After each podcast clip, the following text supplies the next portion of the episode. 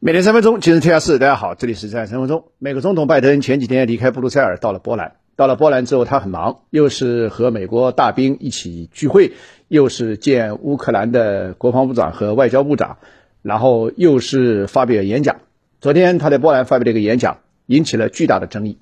这个演讲当中。争议不在于所谓他对呃乌克兰的这个长久的坚定的支持，也不在于他对俄罗斯总统普京的批评或指责，这些我们都已经知道。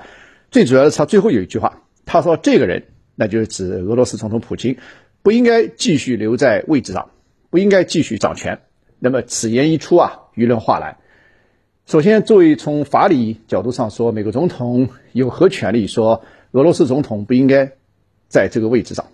那么，如果不是霸道无理，那就说明老拜啊，可能年老昏花啊，这个一不小心把他们内部正在酝酿的一个阴谋给透露出来了。换句话说，就是要把普京铲除啊！我相信啊，其实从战争一开始，美国的情报机关就已经在做这个事儿。大家知道，美国情报机关是善于做颠覆的这种事情的。他只要能够把这领导人铲除，无论以什么方式，他们所谓叫 regime change，那。就真正的实现了中国古人所说的“不战而屈人之兵”。这个说实在，在过去的中东、伊拉克啊，还是过去的智利，还是对咱们的邻国朝鲜，都是如此。只不过有的他能够搞掉，有的就是搞不掉。包括对古巴，对啊，六十多年都没搞掉，最后是古巴自己内部改变了。现在对俄罗斯同样是如此。当然，能不能搞掉，完全是两说，另当别论。但是美国内部一定有这个想法。但这个想法是只可意会不可言传，只可内部策划密谋不可公开说。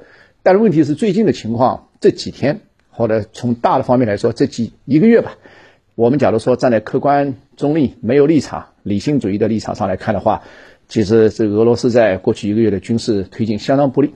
那么前天就是二十五号的时候，大家知道，这个昨天我也说了，俄罗斯国防部举行了一个记者会，那么明确宣布第一阶段，呃，目标已经达成了。然后现在转入到第二阶段，第二阶段就是开始主要是解解放顿巴斯地区。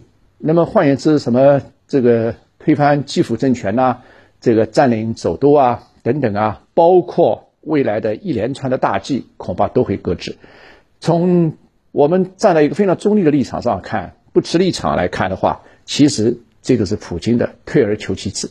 就像昨天晚上我在和我们的会员这个内部讨论的时候说的那样，就本来你想考北大的。呃，三年没考上，然后你说我先不考了，北大有什么了不起的？还不如我考大专，没问题。所以我们要给普京一份最后的尊严，但是他就是因为打不下来，所以退而求其次。那从这意义上说，从我们中立的立场上，我认为现在是这场战争走到了一个节骨眼上，走到了一个拐点上。如果现在各方能够利用各方的智慧的话，既给普京留一份尊严，同时西方内部也彻底的进行反思，这样的话能够避免。无论在俄乌战争、俄美冲突，还是其他未来几十年更大的战争冲突乃至悲剧发生，关键问题是，拜登昨天这句话可能一语道破天机。可能美国的内部评这个评估认为啊，俄罗斯现在弱了，那么趁虚而入啊，趁别人弱叫这个落井下石。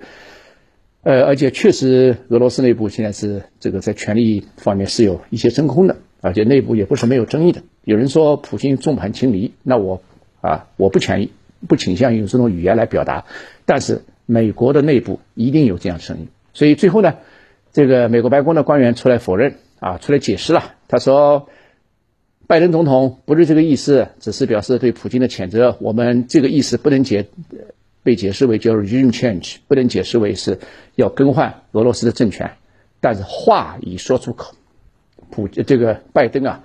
年纪老了有年纪老的好处，就他一不小心就会把心里想的那些大实话给露出来。